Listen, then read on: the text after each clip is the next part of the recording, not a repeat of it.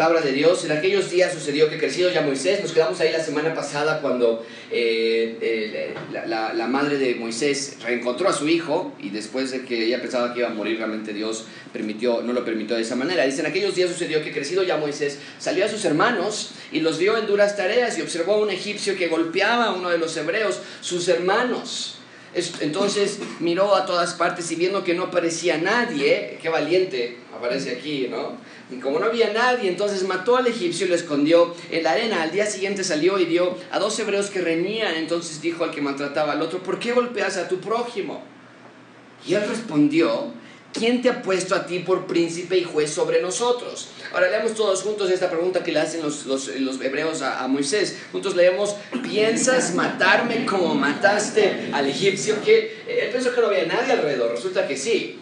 Dice entonces Moisés tuvo miedo y dijo, ciertamente esto ha sido descubierto. Oyendo Faraón acerca de este hecho, procuró matar a Moisés, pero Moisés huyó de delante de Faraón y habitó en la tierra de Madián. Y estando sentado junto al pozo, triste, desamparado, Siete hijas que tenía el sacerdote de Madián vinieron a sacar agua para llenar las pilas y dar a beber a las ovejas de su padre. Y la vida de, Moisés nunca jamás fue la misma. Dentro del plan providencial de Dios, Dios permite ciertas cosas. Y en este caso, siete hijas aparentemente de la nada iban a cambiar el destino de Moisés. Dice el versículo 16, eh, no, ¿qué versículo estamos?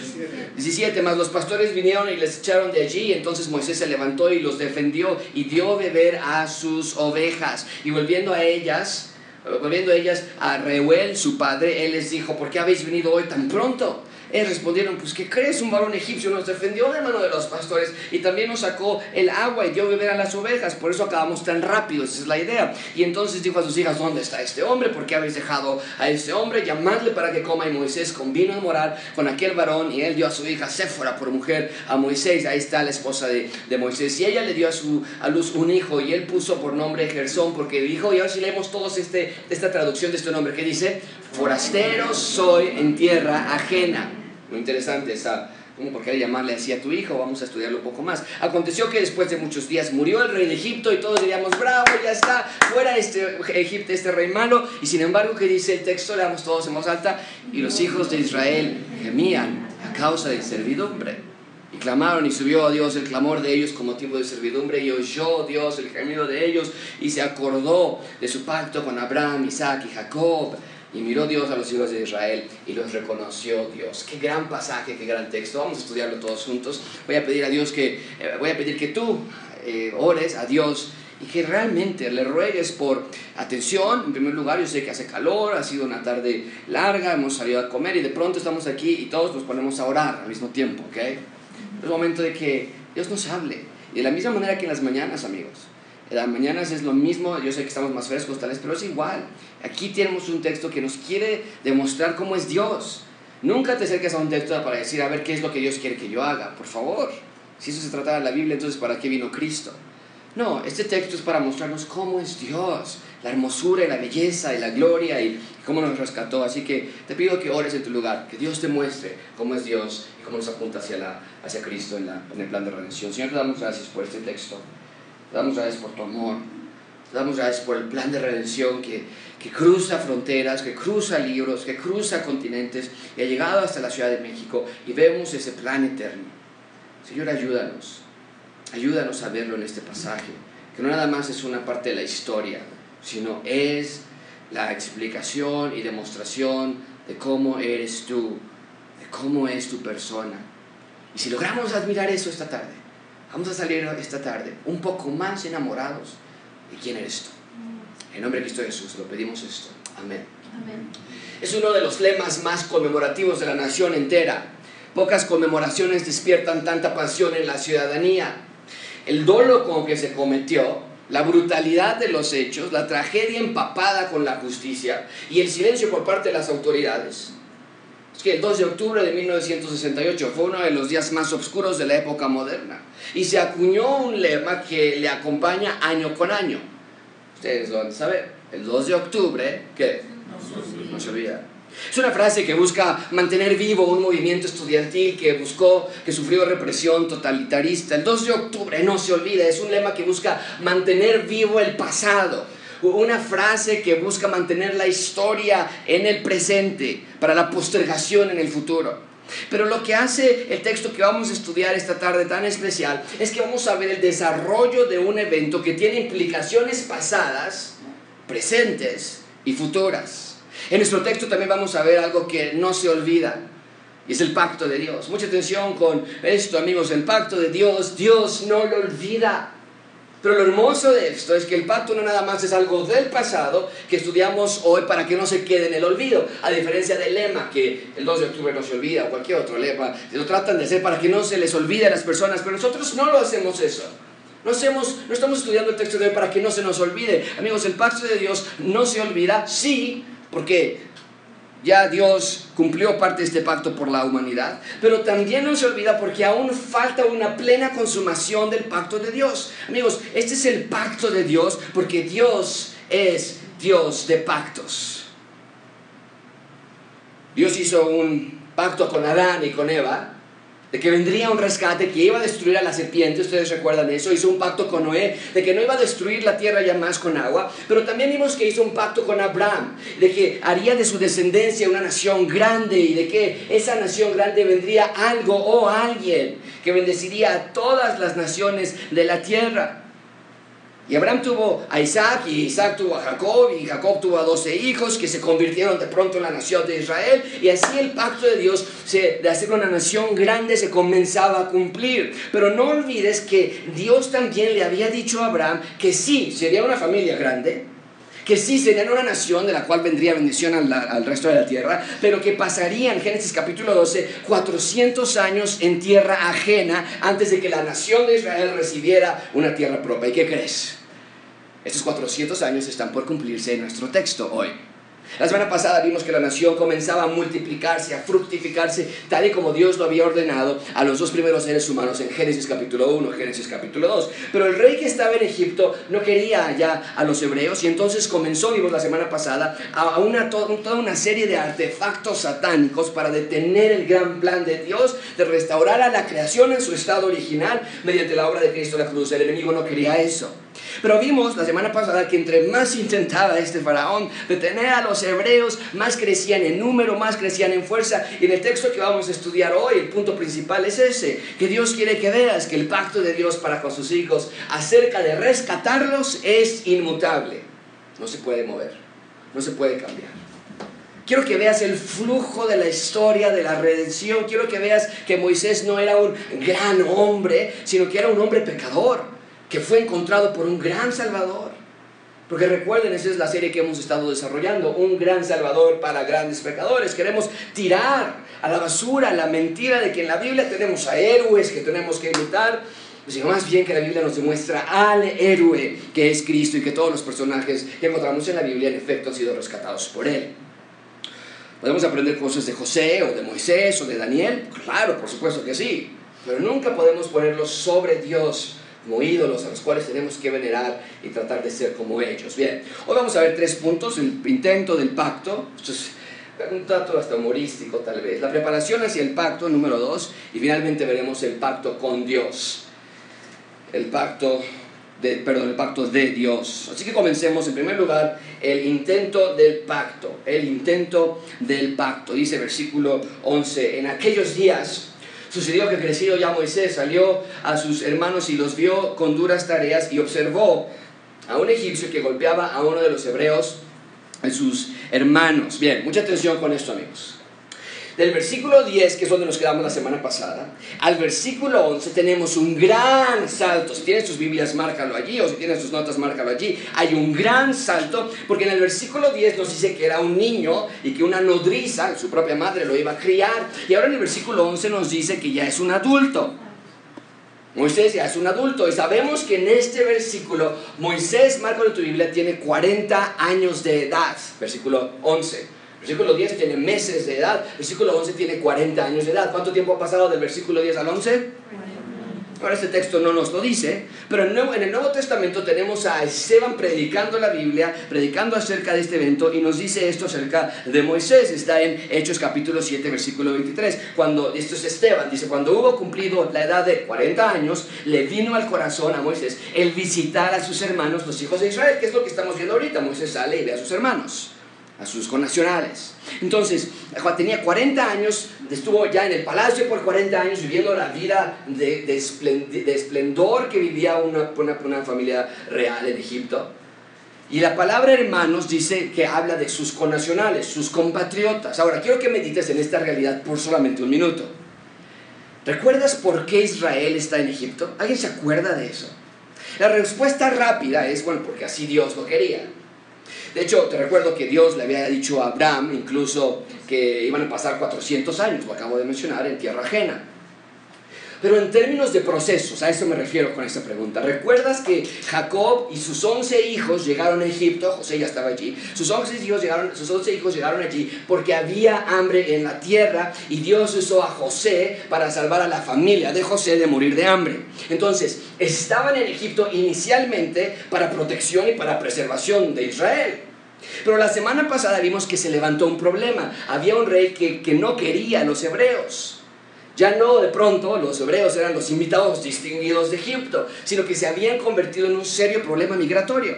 Y, se habían convertido los hebreos ahora en esclavos de Egipto. Y vemos que con la llegada de Moisés a esta escena, Dios está por preparar un gran rescate. Pero fíjense en esto, amigos. El pueblo de Israel lleva 40 años de continua esclavitud. Y todo este tiempo, Moisés ha estado en el palacio de Faraón. La pregunta que muchos tendríamos es, ¿qué?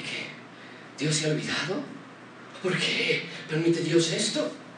O sea, el pueblo de Israel no sabe nada de Moisés, Moisés está sentado en el palacio, incluso la propia madre de Moisés no tiene la menor idea de lo que su hijo iba a hacer como el libertador de Israel, pero la nación sigue en esclavitud. Ellos no saben, la nación como los esclavos no saben nada del plan de Dios en Moisés, no saben de cómo está preparándolo Dios y para muchos esto era indicador de que Dios no existía, de que no los amaba. Porque si Dios existiera, pensaríamos algunos de nosotros, ¿por qué permite sufrimiento?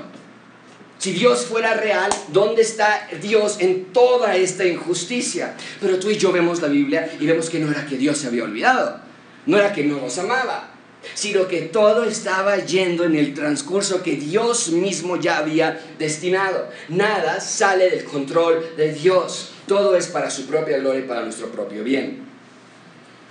Pero para eso tenemos las escrituras para que cuando leas pasajes como este, veas y admires y aprendas cómo es Dios, como lo decía antes de comenzar la, celebración. Que veas la personalidad de Dios, su naturaleza, su esencia, y aceptes el hecho de que Él es soberano y tú no. Y cuando tengas situaciones y eventos en tu vida y pienses que Dios no está actuando o que, te está, que, te que se está tardando más de lo que deberías o de lo que tú piensas prudente, puedes regresar en tu mente a este texto y recordar que Dios no es un Dios que olvida. Dios no es un Dios que se olvida de ti. Dios no es un Dios que duerme. Dios es un Dios que cada detalle de nuestra vida lo permite para desarrollar su plan en nosotros y que cuando estamos en su voluntad y caminando en su palabra, entonces todas las cosas nos ayudan a bien. Romanos capítulo 8. Bien, de nuevo vean conmigo versículo 11, esto es increíble. Dicen aquellos días que crecido ya Moisés salió a sus hermanos. Lean conmigo la siguiente, siguiente, la siguiente acción y que los vio en sus duras tareas. Y después lean conmigo la siguiente acción. ¿Y qué? Y observó a un egipcio que golpeaba a uno de los hebreos. Mucha atención con esto. Salió Moisés. Vio Moisés. Observó. Moisés sale, ve a sus hermanos, observa a sus enemigos, los egipcios, y mucha atención con esto, amigos. Aunque él había sido enseñado en las mejores aulas de Egipto, sabemos que también él había sido enseñado de Dios. Lo vemos en Éxodo 3.6, cuando Dios directamente habla con Moisés y le dice a Moisés lo que él ya sabía. Le dice, oye Moisés, yo soy el Dios de tu padre. Moisés sabía quién era su padre. Moisés no dijo, no, espérame, yo soy de Egipto. No, sabía Moisés de quién. Soy, soy el Dios de tu padre Abraham, el Dios de tu padre Jacob, de Isaac y de tu padre Jacob. Entonces Moisés por lo menos sabía de los padres que habían antecedido a la nación. Y entonces podemos inferir que sabía de la promesa de Dios hacia Abraham. Es, así como se presenta Dios. En el siguiente capítulo, nos estamos adelantando un poquito, pero en el siguiente capítulo Dios se va a presentar con Moisés y le va a decir, soy yo, el Dios de tu padre. Y, Moisés ya sabía quién era su padre, Abraham, y sabía de la promesa que le había dicho Abraham de una nación grande y que todas las naciones de la tierra iban a ser bendecidas por esa familia.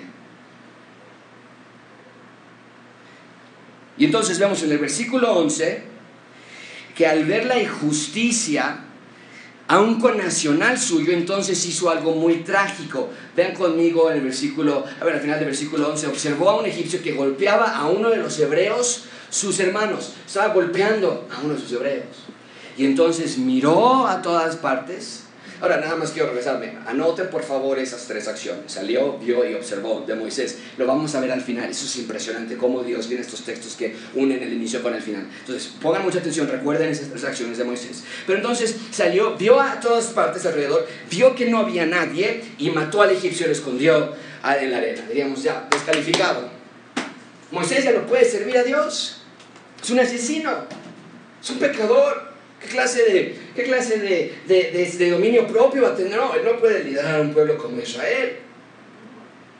Cometió un asesinato, una mezcla de emociones, príncipe de Egipto, autoridad, protección y una, una sensación de simpatía por sus connacionales. Quiso hacer justicia por su propia mano. Quiso proteger, mucha atención con esto, quiso proteger al pueblo de Dios en sus propias fuerzas. O sea, esa es la idea de Moisés como Dios no lo está haciendo, pues alguien lo tiene que hacer. No me puedo quedar, Moisés piensa, no me puedo quedar con las manos cruzadas. Si Dios permite estas injusticias, yo no.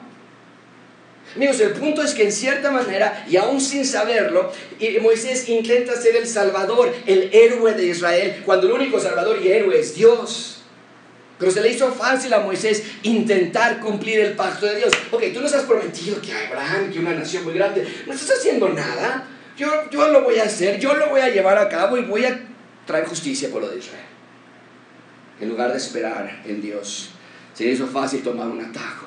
No quiso darle su lugar a Dios, no quiso ver la realidad de que Dios tiene todo bajo control y esperaba seguro una bienvenida de héroe. Sea, es Simón Bolívar, es el Che Guevara de Egipto para los judíos. Entrar y iban a reunirme todos. Aquí está el que nos defendió. Porque por el lado de los egipcios nadie se iba a dar cuenta. Ahí él dijo, pues yo me di cuenta, no hay nadie, vámonos, lo voy a asesinar. Y por el lado de los israelitas, pues ellos, eran los que estaban recibiendo esos golpes. Eh, él pensó, los israelitas, los hebreos lo van a adorar y los egipcios no se van a dar cuenta. Y piensa que por los dos lados iba a quedar bien. Egipto no lo iban a ver y los hebreos lo iban a adorar como el héroe. Pero no fue así. ¿Por qué? Porque separados de mí nada podéis hacer, dice Cristo. Nada. Inténtalo hacer en tus propias fuerzas. Intenta sacar a tu familia en tus propias fuerzas. Intenta salir de tu problema en tus propias fuerzas. Intenta salir bien en la escuela en tus propias fuerzas. Inténtalo y cánsate hasta que no puedas más y puedas regresar a, a Juan 15 y decir, separados de Dios no puedo hacer nada. Moisés sin Dios es nadie. Márcalo. Pensamos en Moisés y vemos la película del príncipe de Egipto y cómo Moisés y el viento le movía su, túnica y, su cabello con, como L'Oreal, ¿no? Y se le hacía así ahí cuando estaba él abriendo el mar. No, Moisés era nadie. Moisés sin Dios es nadie. Moisés con Dios es un hijo del rey. Y ahí cambia la situación. y es lo mismo contigo. Tú solo tratas de solucionar tus problemas, tú solo tratas de verte el bien tuyo y el de tus hijos, haces de lado a Dios en tus decisiones y en tu vida diaria. Dios dice hoy, basta, yo soy Dios y tú no eres Dios. Así que te ruego, amigo, que te dejes gobernar por Dios, porque Él es el gobernador, tú eres el gobernado. Él es el alfarero, tú eres el barro. Él es el creador, tú eres la creación. Más bien, refleja a la imagen de Dios en tu vida, porque para eso Dios nos creó, ¿no es cierto? Nos creó a su imagen y a su semejanza. Bien, entonces Moisés pensó que todo estaba bien, se fue a dormir esa noche, con mucha energía, con mucho poder, orgulloso de sí mismo por haber encontrado justicia y darles justicia a ese pueblo que tanto ha sufrido. ¿Qué sucede al día siguiente? Ven conmigo, versículo 13. Al día siguiente salió, abrió las puertas y esperaba un aplauso al él pasar por las calles. Y vio a dos hebreos que reñían. Bueno, ahora ya tiene la autoridad moral, él piensa. ¿Qué dice? Oye, yo soy el Robin Hood de aquí, yo soy el Superman de ustedes. Oigan, ¿por qué se están golpeando uno al otro? Porque estás golpeando a tu prójimo. Noten de nuevo las acciones de Moisés, márcalas en tu Biblia o notas. Al final van a, de nuevo, les digo, van a tener mucho sentido. Salió, versículo 13, vio y dijo. Ahora ve a sus propios connacionales pelear, les llama la atención, les llama la cordialidad, a la civilidad, y la esencia de lo que estaba tratando de hacer no estaba mal. Pero lo que Dios quiere que veas es que Moisés estaba tomando un lugar que no le correspondía. Y de hecho por los siguientes años va a estar separado por Dios para que Dios lo prepare a ser el líder que Dios quería que sí que fuese. Entonces les llama la atención, pero a partir de aquí todo, todo en la vida de Moisés va a cambiar de manera radical. Y es interesante ver cómo es que cada personaje que Dios ocupa es identificado muchas veces por eventos dramáticos en sus vidas. Noé vivió la desaparición de todas las personas del mundo, ¿te imaginas? Subirte al arca de Noé y ver ahí a cientos y miles de personas y salir del arca y no ver a nadie. Eso debió haber sido un evento traumático en la vida de Noé. Abraham tuvo que dejar todo. Y ese texto salió sin saber a dónde, a dónde vas Abraham. Pues quién sabe. No sé. Oye, pero vas al norte, vas al sur. No, no sé. Es un evento dramático en la vida de Abraham. José, José sufrió, no, José ni se diga, sufrió todo. Sufrió la injusticia y la pérdida de su familia y la pérdida de estabilidad, de vida, de tranquilidad. Y aquí vemos cómo es que la vida de Moisés está por dar un giro de 180 grados. Vienen ahora una serie de fracasos que él no estaba acostumbrado en su vida. Era un príncipe de Egipto, que es, que es todo lo opuesto que él esperaba que pasara. Ven conmigo versículo 14, un fracaso total. Él respondió, o sea, el hebreo, ¿no? el que están regañando, oye, pues, ¿quién te ha puesto a mí como príncipe? Esa es la pregunta importante en la vida de Moisés. ¿Quién te ha puesto a ti como príncipe y juez? ¿Quién se puso allí? ¿Quién lo puso allí? ¿Dios lo puso allí? No. Él mismo se puso allí al traer justicia por su propia mano. Dice, ¿piensas matarme como mataste al egipcio? Entonces Moisés tuvo miedo y ciertamente dijo, esto ya se, se supo. Esto ya está en Facebook. Ya se volvió viral.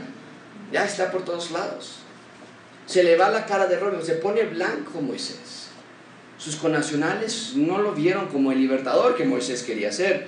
¿Sabes cómo lo vieron? ¿Sabes cómo vieron los conacionales de, de, de Moisés a Moisés? Lo vieron así. Lo vieron como un hombre cruel, tratando de vencer a personas más crueles. Para ellos era uno igual a otros. Para ellos era otro sanguinario. Ese Moisés es otro dictador, es otro tirano que va a aplacar a las personas que se le opongan por medio de matarlos. Así lo vieron los hebreos, como un asesino. Y lo que menos querían ellos era otro tirano. Esto querían otro dictador, otro líder hegemónico. Y, y la pregunta era genuina, ¿me vas a matar a mí? O sea, estamos peleando entre nosotros. Oye, ¿me vas a matar? Ya me toca a mí ahora.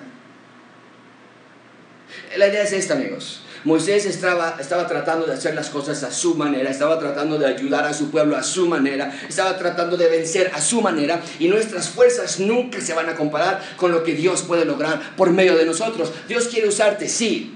Dios quiere que prosperes en todo lo que hagas, sí, pero no a tu manera, sino en el tiempo y en forma de Dios. Haz las cosas a tu tiempo, haz las cosas en tu forma y prepárate para enfrentar fracaso, tristeza, dolor y frustración. Pero, como vimos la semana pasada en Marcos, ten fe en Dios y Dios hará lo imposible. Solo ten fe en Dios. Y lo vimos hoy otra vez. Pero el punto es que Moisés ve que su plan secreto, ni tan secreto y ni tan funcional. Ahora, todos, todo mundo lo sabe y los hebreos no lo ven como un héroe. Y, él sabe, si los hebreos están abriendo la boca, diciendo a otros lo que hice, seguramente pronto se van a enterar los egipcios. Y efectivamente, así fue, versículo 15. Le llegó la palabra a Faraón. No faltan los chismosos en ninguna historia, ¿verdad? Y entonces comienzan a decir, oye, ayer viste, viste que, mira, nada, te lo comento para que ores por él, ¿no? Casi, casi. Mató a un, a un egipcio. Y llegó la palabra a Faraón acerca de este hecho, y ahora un sanguinario, actuando como sanguinario, que es lo que dice el texto, está en la pantalla, que hizo, que hizo el faraón? procuró matar a Moisés. Pero Moisés huyó de delante de Faraón y habitó en la tierra de Madián. Toda la vida de Moisés cambió negativamente.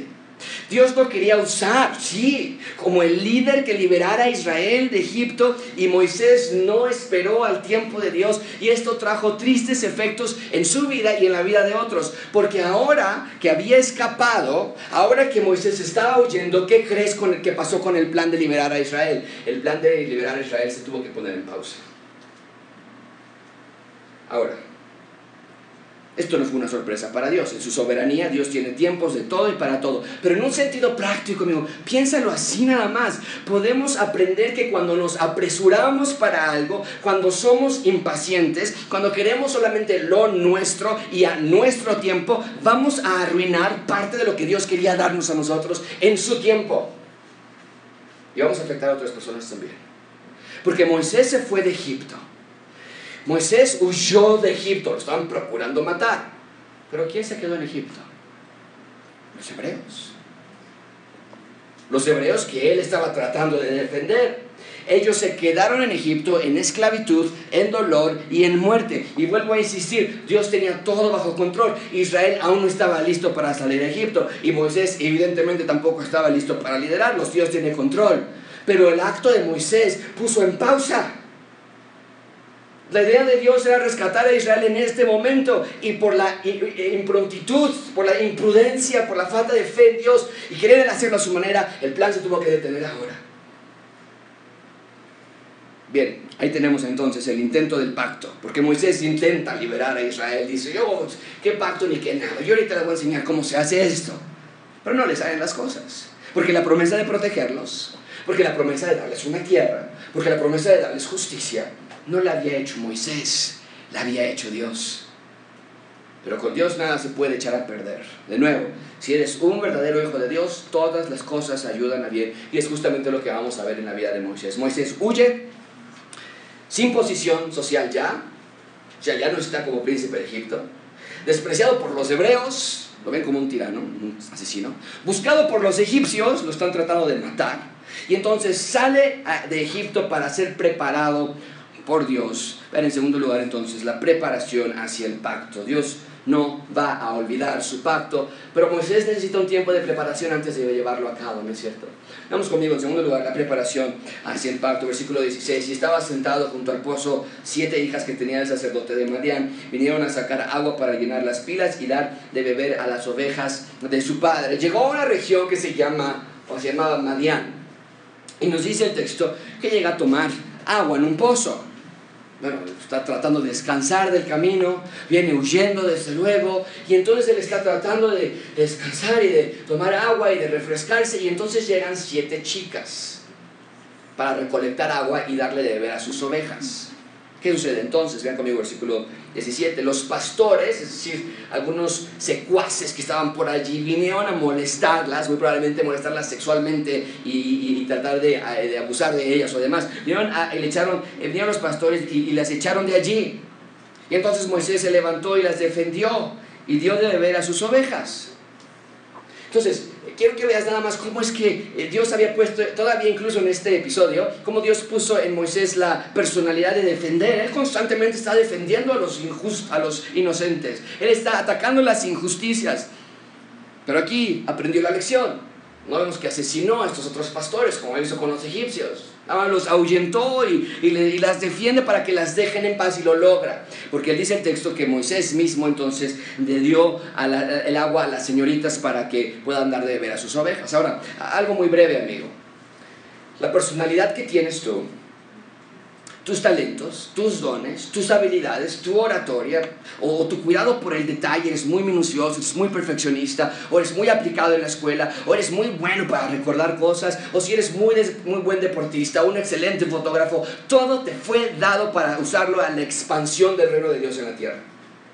Así que pide a Dios sabiduría para que sepas administrar tus talentos, tus dones, tu personalidad y usarlos de forma sabia para la gloria de Dios. Bien, pero ¿qué pasa entonces con Moisés? Versículo 18 dice, y volviendo ellas a Reuel su padre, él les dijo, oye, ¿por qué llegaron tan rápido?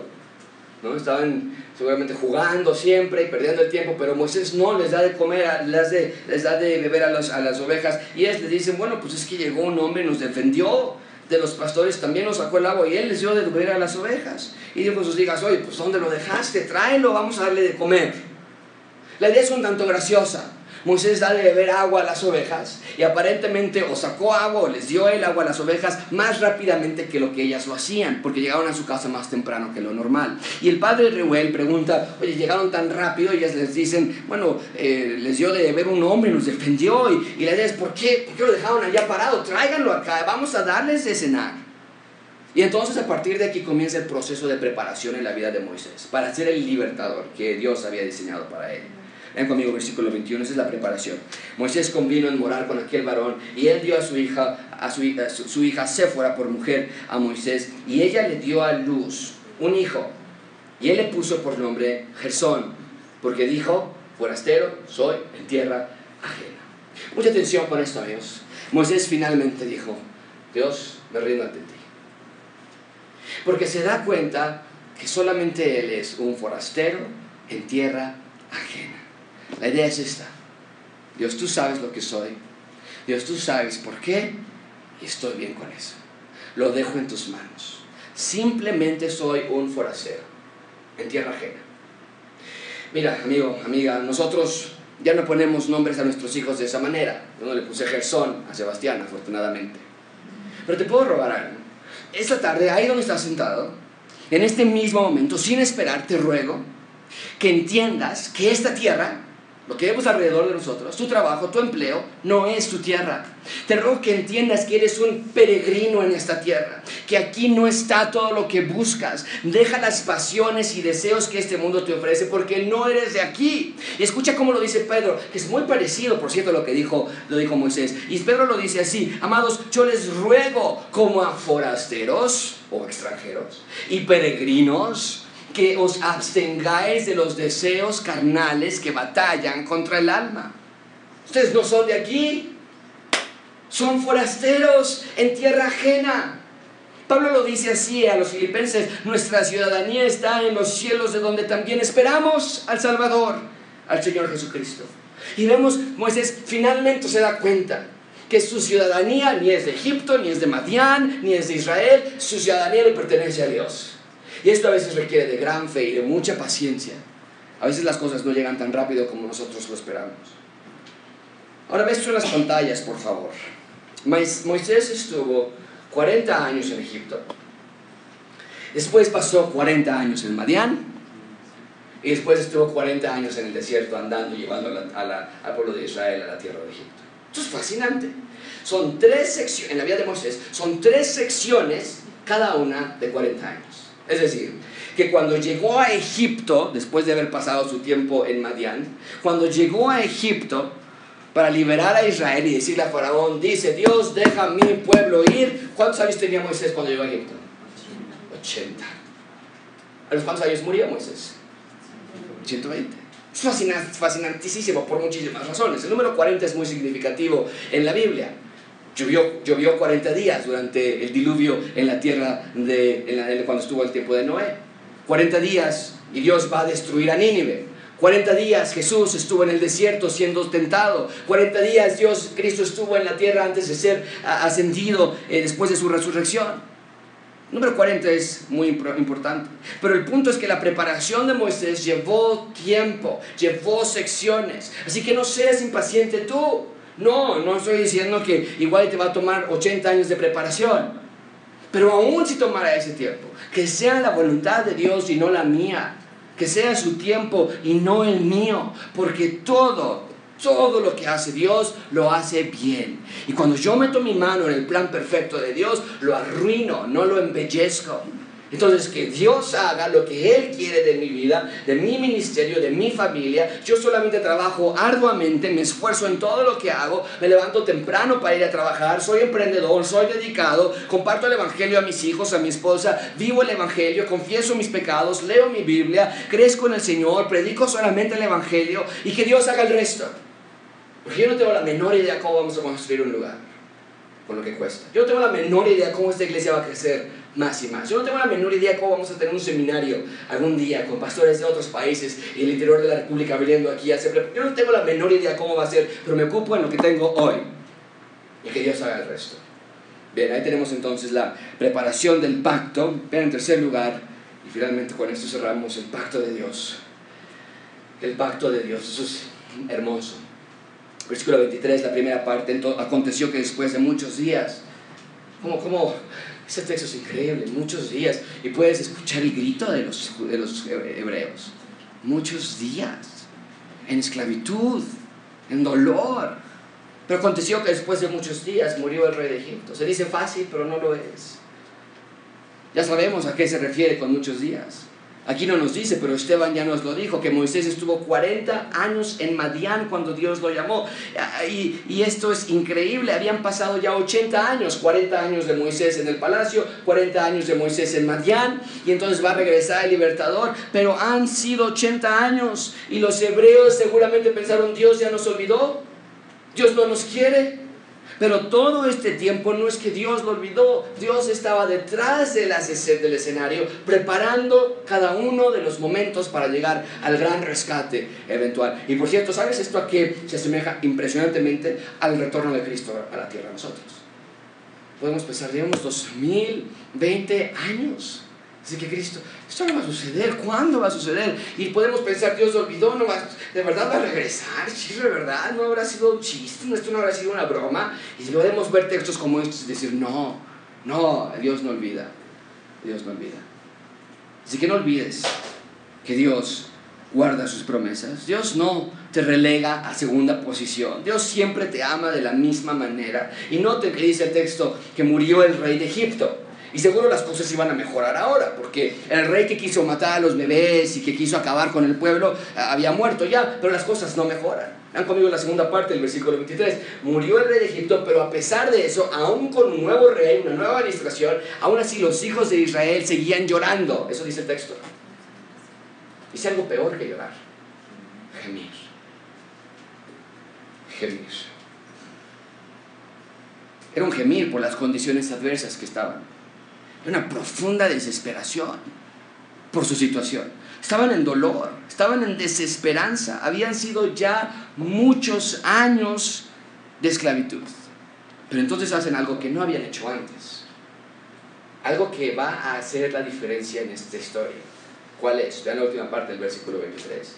Gemían, después de que se cansaron de gemir, lo que comenzaron a hacer ahora es clamaron, oraron, subió el clamor de ellos con motivo de su servidumbre. Pidieron ayuda a Dios. ¿Y sabes qué? Dios escuchó. Tal vez habían pedido antes, seguramente, pero esta vez fue distinto. Clamaron a Dios de una forma que ellos sabían que Dios era su única alternativa. ¿Cuántas veces nosotros oramos a Dios, pero nosotros ya tenemos nuestro propio plan? ¿No? Este, oye, hay que orar por eso. Sí, sí, vamos a ponerlo en oración. ¿no? Y, tú me dices, no, ya, que oración y que nada, esto se tiene que arreglar y así, así, así. Yo mañana voy, lo arreglo, y salimos y ya se acabó. Pero lo decimos porque es la frase cristiana.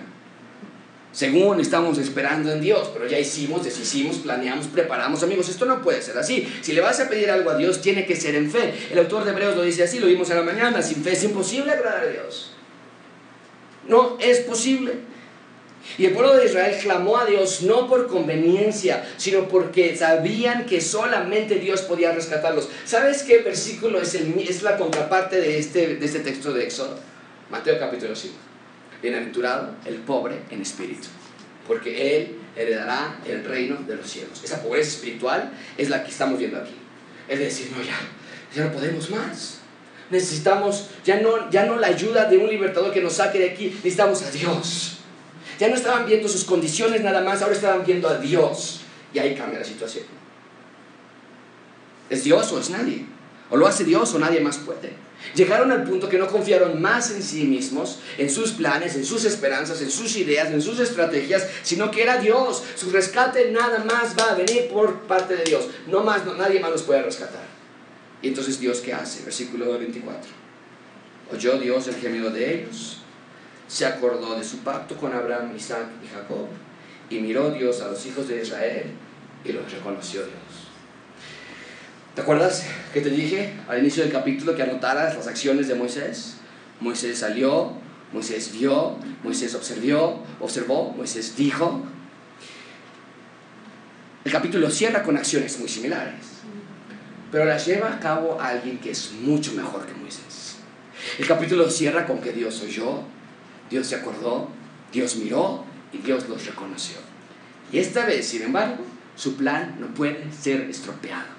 Su, obra iba a ser llevada a la perfección. Israel ahora sí tenía no a un hombre rescatista tratando de hacerlo en sus propias fuerzas, ahora tenía al mejor rescatista de todos, a Dios mismo, viendo, saliendo, hablando, rescatando. Entonces vemos cómo inicia un contraste, con un hombre tratando de rescatarlo y cierra con un Dios no tratando, rescatándolos. Porque este Dios es el mejor salvador de todos, porque no nada más te ama cuando tú le amas a Él. Este Dios te ama siempre. E, este pacto es para con nosotros. Nosotros tenemos un pacto. Dios hizo un pacto con nosotros. Que siempre nos va a amar, que siempre va a estar con nosotros hasta el fin del mundo, que nunca nos va a dejar, que nunca nos va a abandonar. Su pacto es un pacto de gracia, que todo aquel que él crea no verá muerte, sino que tendrá vida. Dios es un Dios de pactos y su pacto jamás se rompe.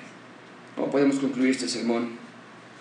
Amigo, amiga, no intentes hacer las cosas a tu modo, a tu tiempo, para ti. Deja que el gobernador del mundo gobierne tu vida.